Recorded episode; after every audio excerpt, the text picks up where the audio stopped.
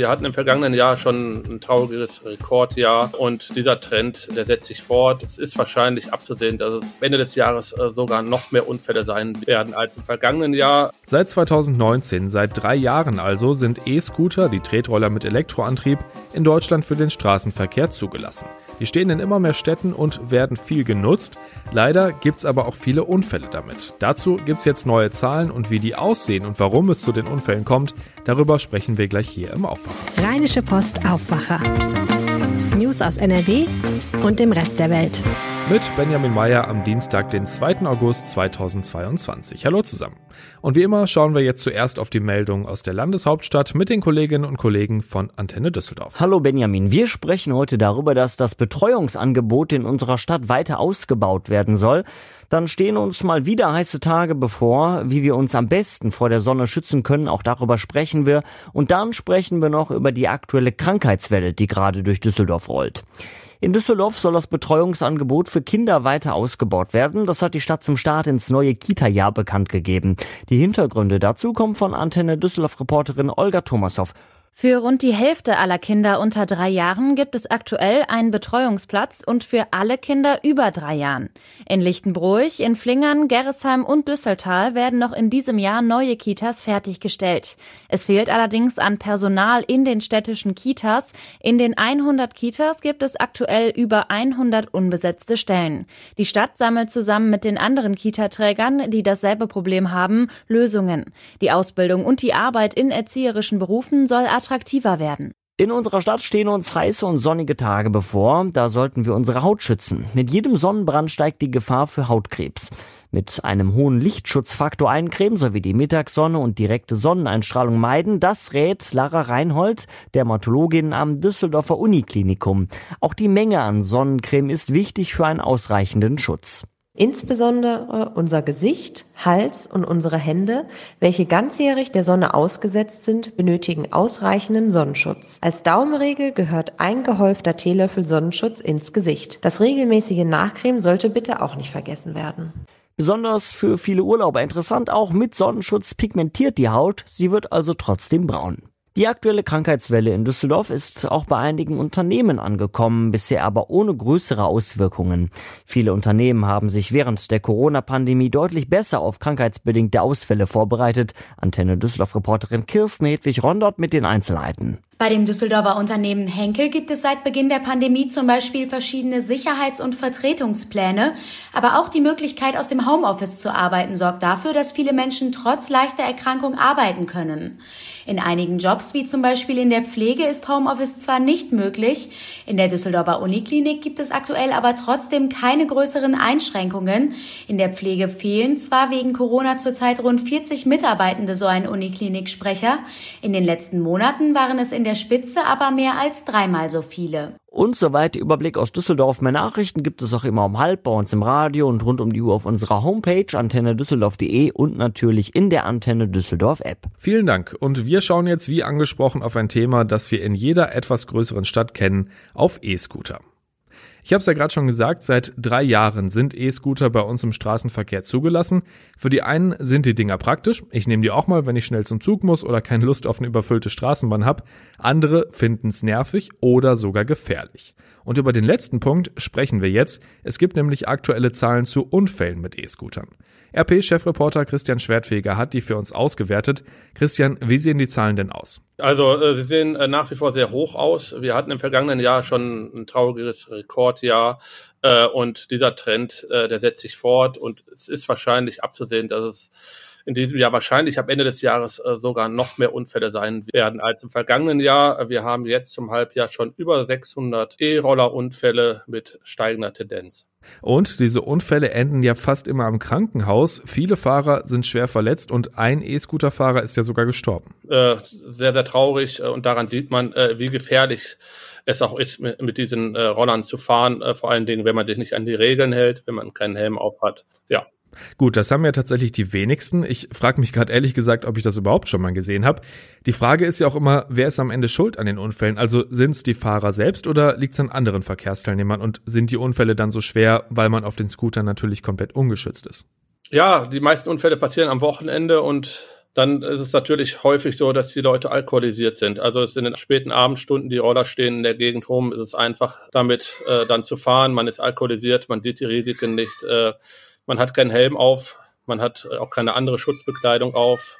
Ja, und äh, dann passieren halt Unfälle. Äh, einige Leute sind auch, äh, stehen auch unter Drogen, haben Cannabis vielleicht genommen oder andere äh, Sachen. Das stellt die Polizei auch immer wieder fest.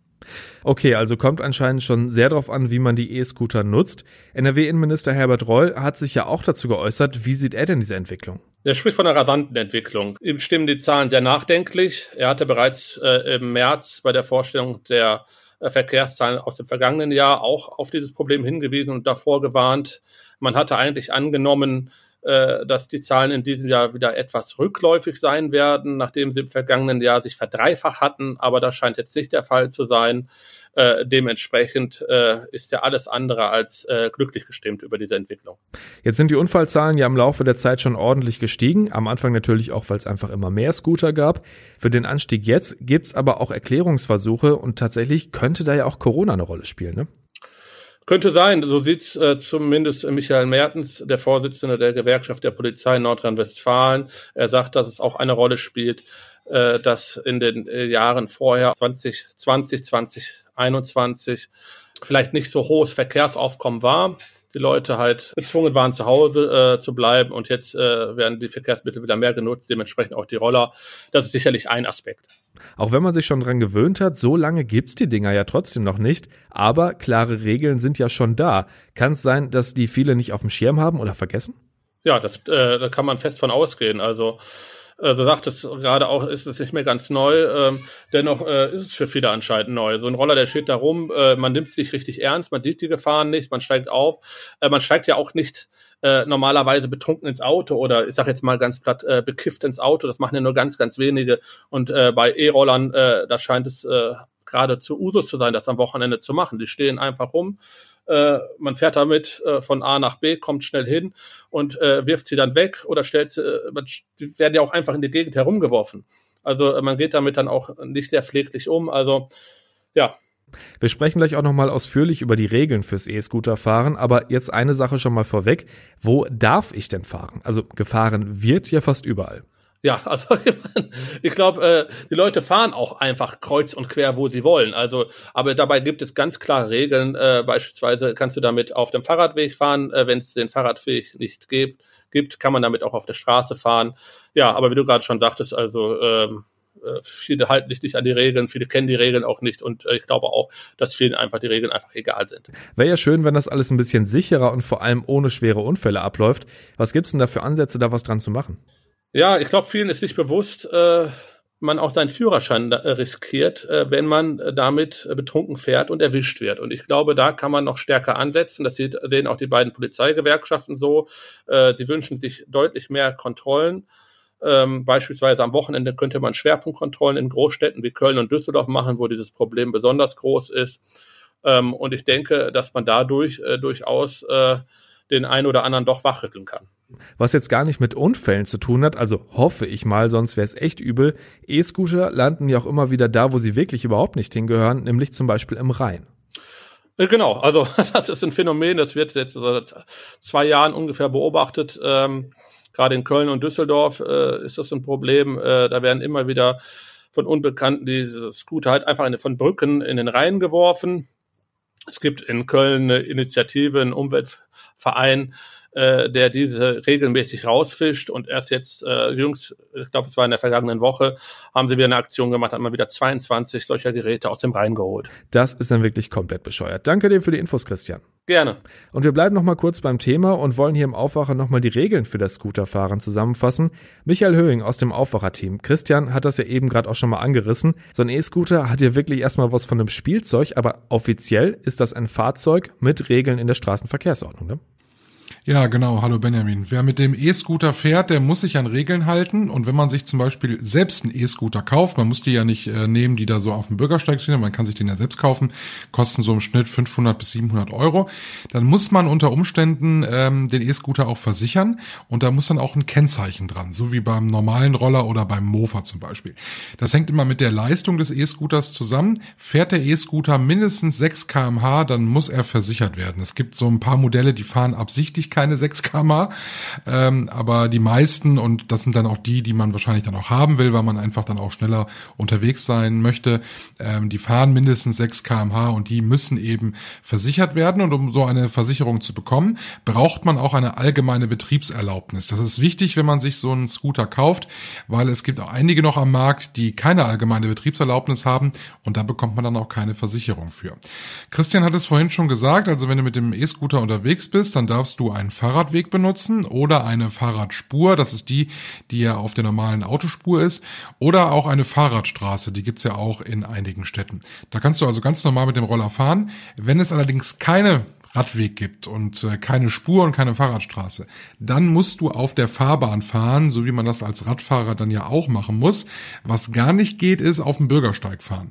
Das sehe ich allerdings auch ganz, ganz häufig und das ist oft richtig gefährlich und das ist auch verboten. Jetzt passieren ja, wie gehört, auch immer wieder schwere Unfälle und gerade bei den Leihscootern, wenn man sich mal spontan einen Roller nimmt, ist es ja auch nicht so, dass man da einen Helm dabei hat. Also eine Helmpflicht gibt's nicht, oder? Ja, das liegt daran, äh, weil es kein Gesetz dafür gibt. Das ist wie beim Fahrradfahren. Da ist es ja auch nicht Pflicht, einen Helm zu tragen, sondern es gibt nur eine ausdrückliche Empfehlung, einen Helm zu tragen. Ich spreche da aus eigener Erfahrung. Ich bin als Jugendlicher mal wirklich ganz böse mit äh, dem Fahrrad gestürzt, habe einen Salto über den Lenker gemacht und ich hatte damals einen Helm auf, Gott sei Dank, weil ich bin mit dem Kopf wirklich aufs Kopfsteinpflaster geknallt und seitdem fahre ich auch nicht mehr ohne. Aber verpflichtend ist das Ganze nicht.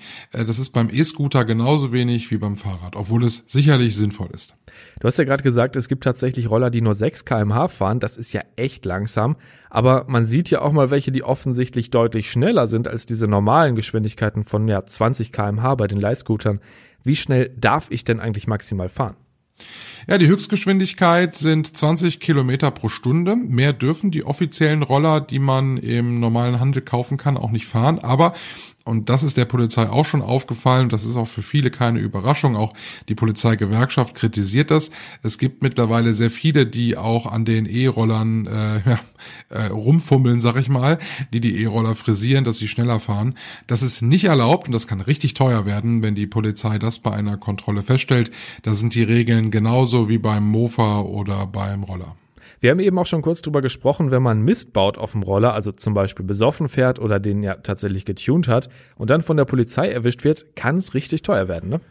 Ja, das ist stellenweise schon nicht ohne. Also das orientiert sich so an den üblichen Bußgeldern, die man auch sonst im Straßenverkehr hat. Also ein E-Scooter ohne Straßenzulassung, das kostet 70 Euro und das ist schon nicht wenig. Äh, wenn du jetzt eine abgelaufene allgemeine Betriebserlaubnis hast nur für das äh, Fahrzeug, dann sind es 30 Euro. Und äh, wenn du ohne Kennzeichen fährst, zahlst du 10 Euro. Das ist jetzt erstmal nicht so hoch, aber ähm, ja, da kann sich natürlich ziemlich schnell was aufsummieren, vor allem wenn es dann um mehrere Vergehen in dieser Sache gibt. Was wichtig ist, ist Christian hat eben gerade auch gesagt, also es häuft sich ja, dass sehr viele auch unter Alkoholeinfluss mit dem E-Scooter unterwegs sind. Das ist nicht erlaubt. Und da sind die Strafen natürlich dann gleich ganz andere. Und da kannst du tatsächlich deinen äh, Kfz-Führerschein verlieren, wenn du also einen hast und mit dem E-Scooter betrunken fährst dann geht das auch zulasten deines normalen Führerscheins und dann wird es natürlich für viele dann äh, kein Kavaliersdelikt mehr sein. Ja, das könnte ich mir auch vorstellen. Vielen Dank dir für die Infos, Michael. Ja, sehr gerne. Und wir kommen jetzt zu einem ganz anderen Thema. Heute kriegen wir wieder um die 30 Grad in NRW. Wie das Wetter genau wird, dazu dann später mehr. Und auch in den nächsten Tagen wird uns allen jetzt nicht unbedingt nach Heizen zumute sein. Trotzdem ist Heizen gerade immer wieder Thema, wegen des Kriegs in der Ukraine, wegen der Gaskrise, wegen der dringend notwendigen Energiewende. Jetzt ist ein Kamin, was letzteres angeht, wahrscheinlich nicht die allerbeste Wahl. Trotzdem sind Brennholz, Pellets und Holzbriketts gerade extrem nachgefragt. So extrem, dass es tatsächlich schon Engpässe gibt. Arndt Simon Janssen aus dem RP-Team hat sich mit dem Thema beschäftigt. Hallo Arndt. Hallo Benjamin, grüß dich. Ich würde jetzt erstmal davon ausgehen, dass diese hohe Nachfrage schon was mit der Angst vor dem kommenden Winter zu tun hat. Ne? Ja, das hat auf jeden Fall was mit der aktuellen Gaskrise zu tun, mit den Auswirkungen des Ukraine-Krieges. Auch die Brennmittelindustrie, ja insbesondere Kaminholz, ist von der Krise betroffen. Da gibt es auf jeden Fall eine extreme Nachfrage. Ich habe ähm, erst vor ein paar Wochen noch mit einigen Baumärkten ähm, telefoniert und die sprachen auch von einem regelrechten Ansturm auf allen möglichen Heizmitteln, die nicht mit Gas zu tun haben. Ähm, die sprachen damit äh, ja einer gestiegenen Nachfrage von bis zu 50 Prozent gegenüber dem Vorjahr ähm, etwa bei Kaminholz oder bei Braunkohle und äh, bei Pellets hätte man sogar eine Nachfrage von mehr als 100 Prozent gegenüber dem Vorjahr. Also das ist ganz stark bemerkbar und ähm, das wird sicherlich auch noch eine Weile so weitergehen. So eine erhöhte Nachfrage hat ja meistens mehrere Konsequenzen. Man kommt nicht mehr so schnell dran und die Preise steigen. Ein Kubikmeter Laubholz ist bei über 100 Euro. Das waren letztes Jahr wohl noch so um die 90. Die Preise steigen auf jeden Fall, das Angebot wird kleiner, die Baumärkte und äh, Brennholzhändler sagen auch, dass äh, man teilweise schon über Tage hinweg ausverkauft ist. Das heißt, man kommt nicht mehr so leicht ran. Das Problem ist aber auch, dass eben Brennholz nicht einfach so nachproduziert werden kann. Ne? Also Brennholz beispielsweise ist ja ein Beiprodukt äh, der Forstindustrie ähm, oder Pellets, die ja aus Überbleibseln äh, der Sägeindustrie ähm, verarbeitet werden. Das sind also zusammengepresste Späne. Äh, die werden eben nicht aktiv produziert, sondern das sind eben Beiprodukte der Forstindustrie. Es gibt eben kein, kein Brennholzmarkt, der reagieren kann, einfach mehr produziert wird, wo man nicht einfach nachliefern kann.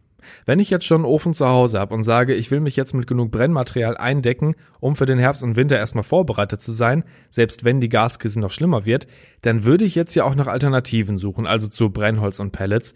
Kann ich da theoretisch erstmal alles reinwerfen, was brennt? Also Holz von der alten Hundehütte oder Laub aus dem Garten, Altpapier?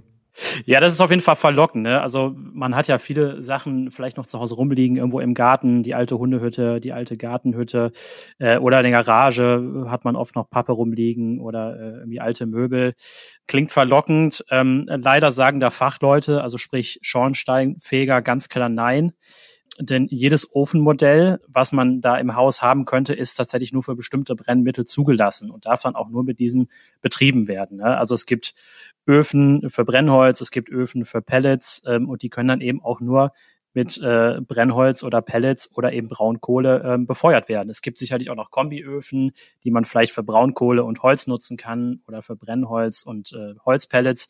Aber was auf jeden Fall nicht geht, ist, äh, wenn man einfach sein altes äh, Altpapier oder Pappe oder lackiertes Holz da reinschmeißt. Äh, oder ganz schlimm, wenn man einfach Abfall verbrennt, denn alles das gehört da nicht rein und das ist auch äh, relativ äh, streng festgelegt. Da gibt es das Bundesemissionsschutzgesetz da steht genau drin, was verbrannt werden darf. Das äh, regelt nämlich, dass man eben äh, so wenig Einfluss wie möglich auf die Umwelt nehmen soll damit nicht der CO2-Ausschuss äh, weiter, weiter ansteigt. Äh, dazu kommen natürlich auch noch hochbelastete Rauchgase wie Kohlenmonoxid oder Dioxine, die äh, krebserregend sind.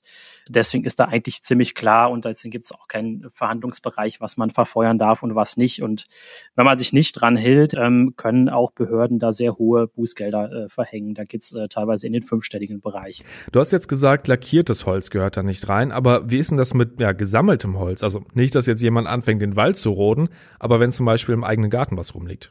Es ist zumindest besser, als das äh, lackierte Holz äh, von der Gartenhütte zu nehmen. Ähm, sicherlich äh, liegt es auch nahe, dass man eben ja, wie gesagt, im Wald äh, alte Äste mitnimmt oder am Rhein schon mal nach Treibgut sucht. Aber auch da ist es halt ganz wichtig, es darf nicht beschichtet sein, nichts, was irgendwelche äh, schädlichen Chemikalien freisetzen äh, kann.